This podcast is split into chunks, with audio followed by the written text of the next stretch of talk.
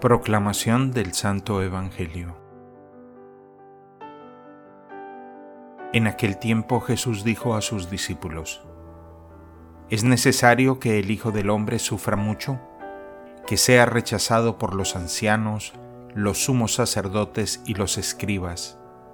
¿Que sea entregado a la muerte y que resucite al tercer día? Luego, dirigiéndose a la multitud, les dijo, si alguno quiere acompañarme, que no se busque a sí mismo, que tome su cruz de cada día y me siga. Pues el que quiera conservar para sí mismo su vida, la perderá. Pero el que la pierda por mi causa, ese la encontrará. En efecto, ¿de qué le sirve al hombre ganar todo el mundo si se pierde a sí mismo o se destruye? Palabra del Señor.